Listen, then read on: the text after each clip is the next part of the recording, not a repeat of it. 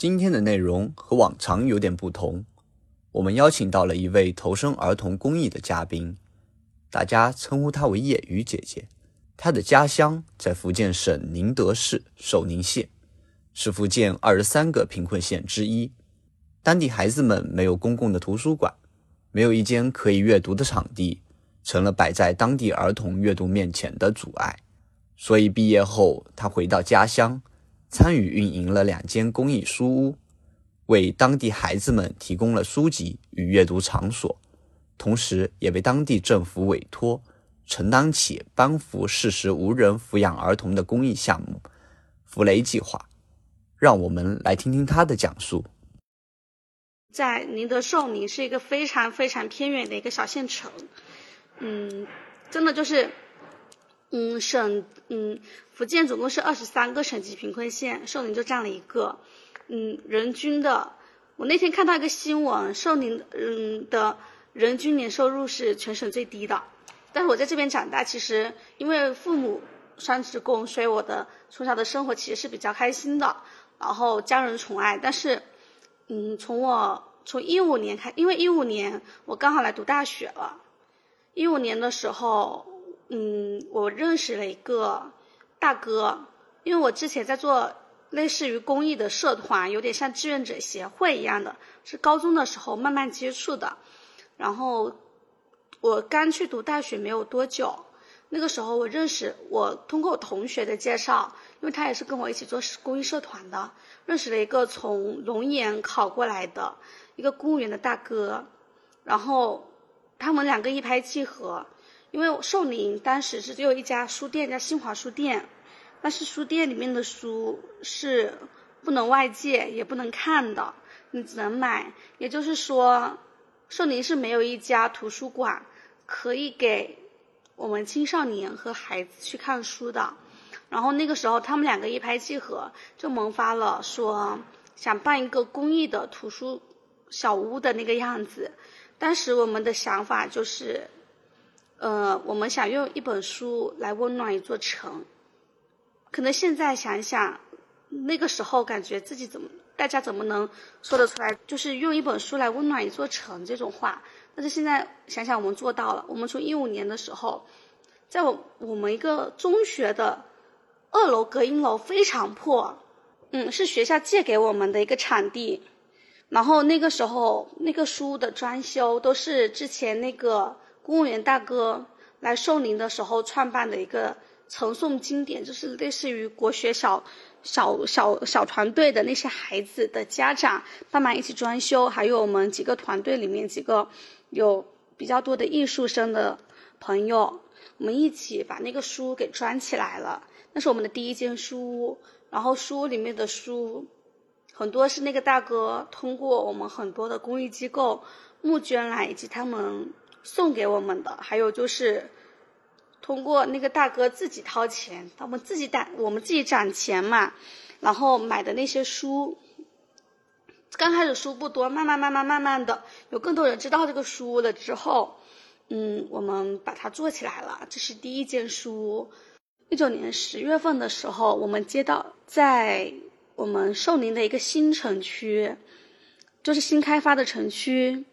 我们创办了我们的第二间书屋，就是链接里面有看到的龙庭馆，那里是我们通过自己一些九九公益日募捐来的募捐资资金，还有就是因为小朋友来借书是有办借书卡的，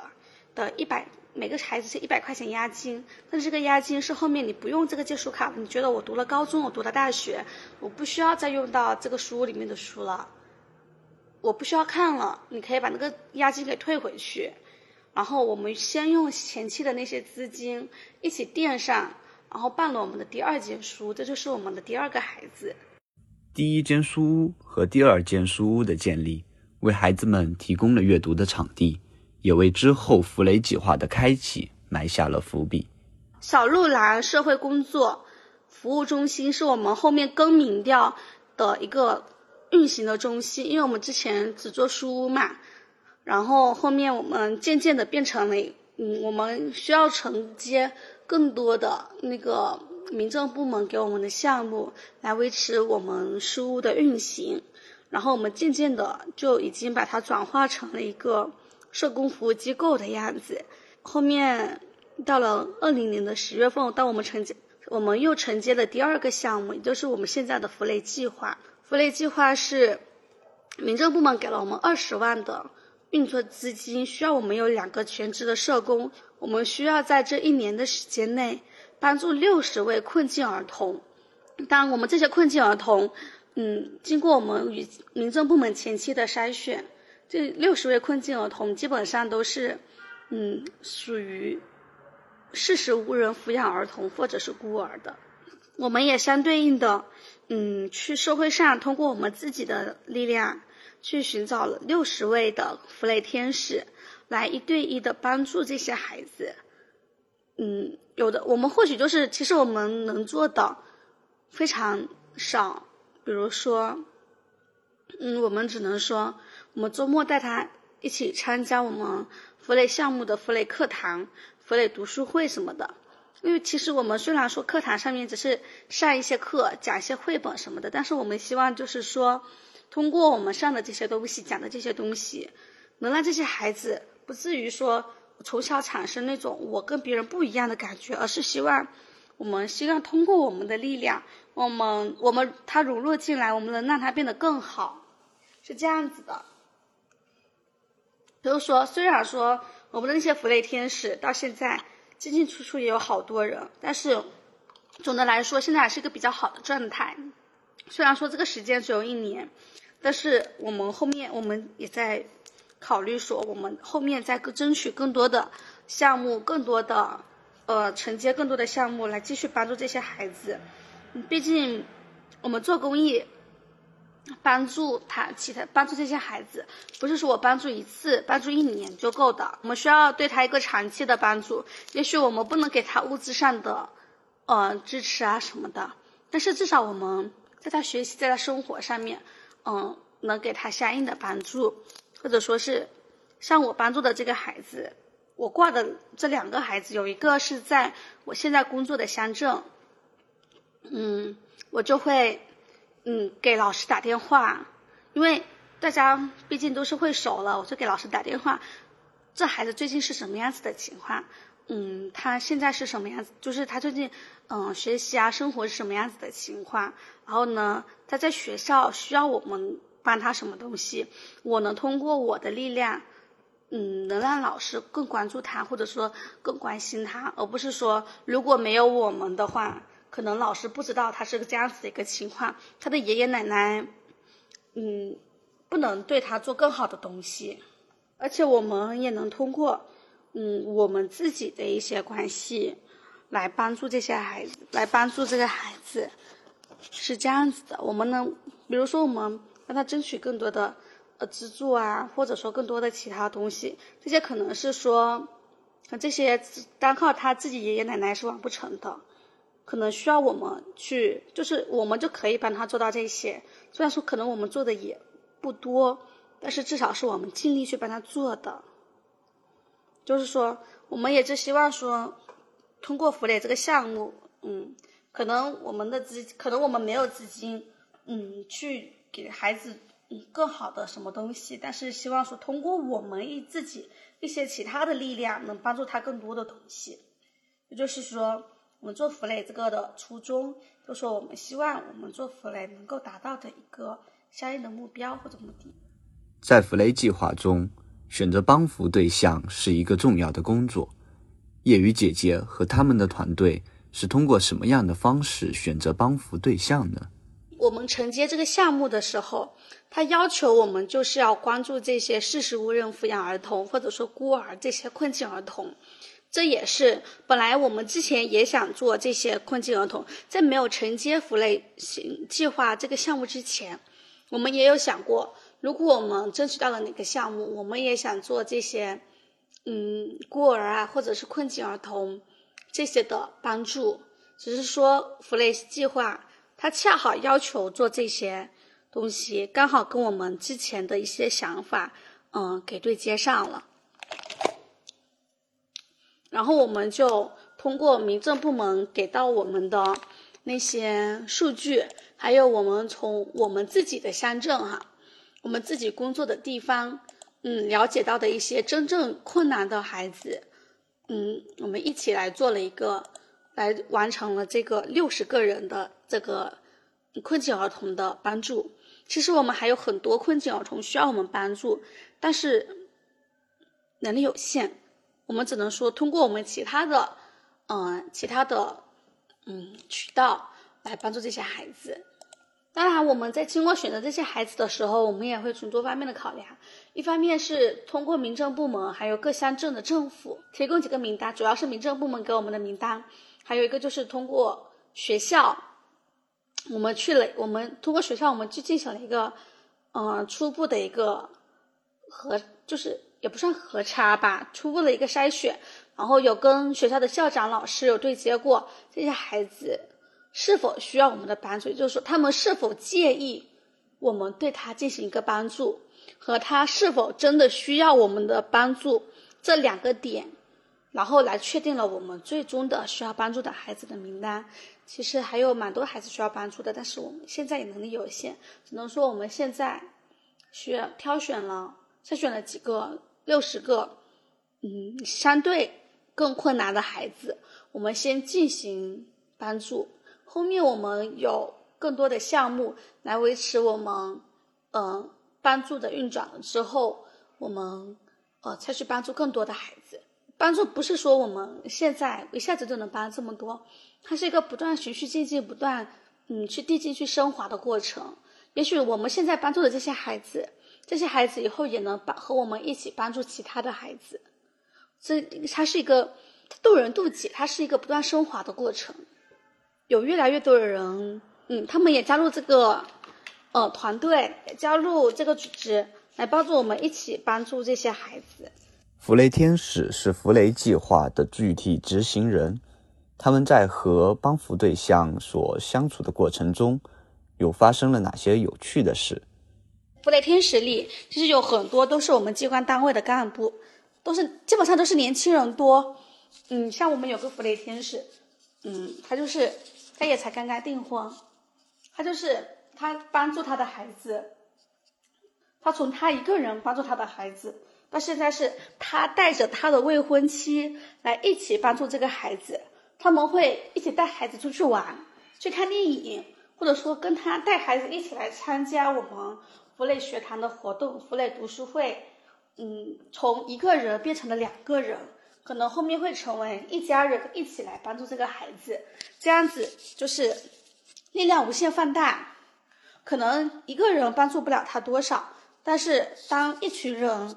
一起来帮助他的时候，他就会感觉说，其实这是一个家庭，他已经融入了这个家。就像是有一次，我看到，嗯，我们一个社工发的朋友圈。他说他很感动的，就是那个，就是我说的订婚的那个天使。他说他看见，嗯，他未婚妻带着，呃，呃，骑着小电驴，带着孩子，他们三个更像是一个，他们三个更像是一家人一起去玩。对，就像是说，可能那些孩子他没有过父母的关爱，因为都是。那种都是那种事实无人抚养的儿童，他们没有过像父母亲对他的爱，可能更多的是爷爷奶奶、嗯姑姑婶婶他们对他的那些爱，但是这些终究比不上父母啊。但是通过我们弗雷这个天使，他从一个人帮助他到我们，哦两两我们一对夫妻来帮助他，让孩子更多感受到到了这些爱，这些可能是嗯这些天使给他更多的。呃，那什么，金钱上的帮助是比不了的，可能有的时候精神更胜于金钱。作为弗雷计划的负责人之一，月雨姐姐也参与帮助了一位事实无人抚养儿童。我帮助的这个孩子，他是在我的乡镇的，嗯，离我工作的地方很近，所以就是我帮助他一个原因，就是因为他离我工作的地方很近，我也可以说经常去看他。我记得我第一次去看他是。二月一号那天晚上，那天我第一次去看他，因为我之前比较忙，没有联系他。但是二月一号我第一次去看他，那天晚上的时候，其实我刚去的时候，他是没有那，他是有点认生的，也很内向的一个孩子。但是跟他聊多了之后，跟他说，哎，我不我就不方便说名字了。我跟他说，哎，就是你能不能给我看一下，呃，你是出生年月是什么时候？你的成绩，你期末的成绩什么样子？我就看到那个孩子吧嗒吧嗒吧嗒跑回楼上去，然后把那个已经很皱的。期末的成绩单发给我给我看，他说我全都是优，嗯，就是很开心的从楼上蹦跶下来给我拿成绩单的时候，他说我全部都是优，感觉说我我问他，那我能不能拍一下你的成绩单给别的小朋友看？他说当然可以。这是我们第一次的见面，其实是身份中就有一点的小尴尬，因为我们之前都没有见过面。后面是到了第二次那天，我是其实是给他去送去慰问金的。嗯，然后那天晚上已经很晚，那天下雨了。我有跟我的领导说，我说我今天晚上想去看一下我弗雷的那个孩子。我们领导真的是非常好的领导，他说那我也去吧。然后他也给他带了一笔慰问金去。然后那天晚上我发现有第一次的接触，那个孩子不一样了。我提前给他打了电话，我说我等会会来家里。我发现他早早就在家里家门口等，因为他们家门口出来那一条路差不多一百米，是一点灯都没有的。然后他旁边就是也很荒凉，那个孩子在那个路口等了我可能有十几分钟吧。他后面问他奶奶，我说我说他怎么在门口等？他说我一接我们接到你电话说你们等会会来，他就马上鞋子穿了就跑外面去等了。第二，这是第二次我们见面，他就跟我说的，他说姐姐你来了，我说对呀，我说我，我说过年了，我要来看一下你，不然我后面就没有时间了。然后那次是，他就，他就会黏着我了，就是我们，嗯，跟我讲很多可爱的事情，我们也问他，我后面领导走了，我还留了，我还留了一会儿，问他说，我说你想妈妈吗？他说不想妈妈，但是我想爸爸。其实你知道这个孩子，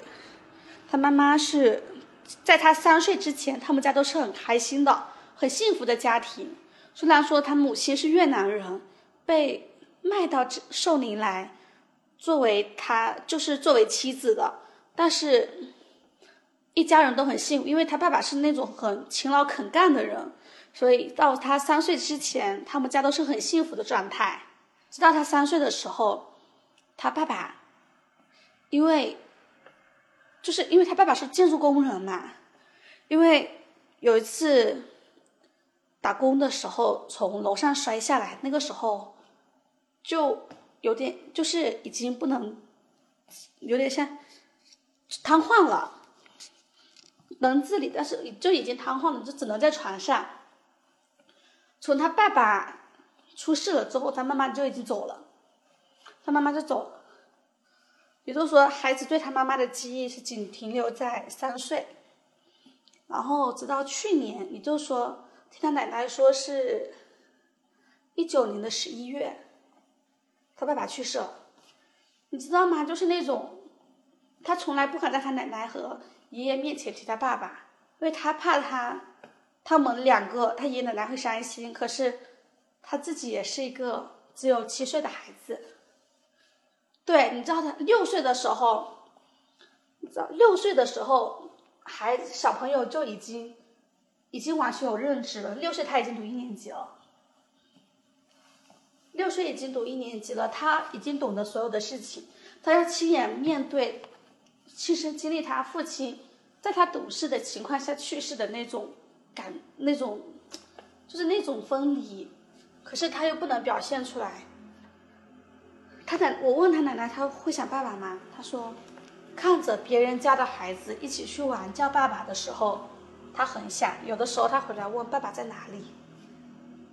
就是那种，我听了之后我鼻子都酸了。然后他还经历了那种小别别的小朋友因为不懂事，他说你是个没有爸爸，你是个没有妈妈的人。他小小年纪他经历的这些，可是。在这之前，他并，他还是很懂事。他，他，每次到这种时候，每次要到别的小朋友说他你是没有爸爸没有妈妈的孩子的时候，他没有反击，他不能反击，他只能跑回来家来对奶奶说：“我爸爸在哪里？我想爸爸。”但是仅此而已，他不敢哭，因为知道他哭了，爷爷奶奶会更伤心。就说后面可能，这也是我觉得说这个孩子为什么说我想跟你们分享这个孩子的故事，可能有很多小朋友他这样子的经历，或者说是我们弗雷的孩子，基本上都有这些经历。但是可以可能别的小朋友的故事我不知道，但是我发现这个孩子。他虽然经历过这个东西，但是心里仍仍然有阳光。到特别是第二次他见我的时候，嗯，他能跑出来说：“姐姐，你来了。”然后第三次见他是我年后，他的生日是正月初七，初七那天刚好上班，我给他过了一个生日。我我拿了一个很小的蛋糕去给他过了一个生日。那天，嗯，他说。姐姐的蛋糕真好吃，我已经发现这个孩子已经从慢慢开开始跟我的身份到，他不愿意跟我，从刚开始的我问他他答什么到后面，他会跟我主动的讲这些东西。对，可能我才看他不到一次两次，才第三次，但是，可能比起其我我我不能说其他组织其他，呃，其他。慈善组织说没有帮他什么的，但是可能人家离得比较远，不能对他说经常去。虽然说我也没有经常去，但是可能相对于相对频繁的，嗯的去陪他，会让这孩子更加有温暖。就说可能也是我可能做的不够多的原因的一个一个方面，就是我虽然说有去看他，有去陪他，但是可能我做的还是不够。但是他也。反映出来就是我们需要为这个孩子做更多，在我们力所能及的情况下，我们为他做更多我们可以帮助到他的东西。这也是后面我有想过的。业余姐姐和弗雷天使在弗雷计划中和孩子们相互成长，相互温暖。接下来我们听听业余姐姐对书屋和弗雷计划未来的期望吧。我们现在就是。在跟那个，嗯，我们刚刚昨天招募和我们昨天晚上在外面聚的时候，我们准备说这个周末，下周下周下周四或者下下周三，呃，让我们一个嗯新的一个社工去你福州鲲鹏社工中心去学习我们社工的整个社工的整个活动的具体的流程，然后我们准备在中国下档。再开一个新的一个社工服务站，但这个社工服务站也有点像，嗯，和书以书为依托嘛，可能也是差不多用这个的形式嘛，以书为一个载体，嗯，来作为我来做我们其他社工工作的一个补充和延伸。我们就我们决定从下档先开始，后面如果我们还有其他能力。还能承接到其他项目，我们再会再继续做其他的地方、其他的乡镇的那样子的。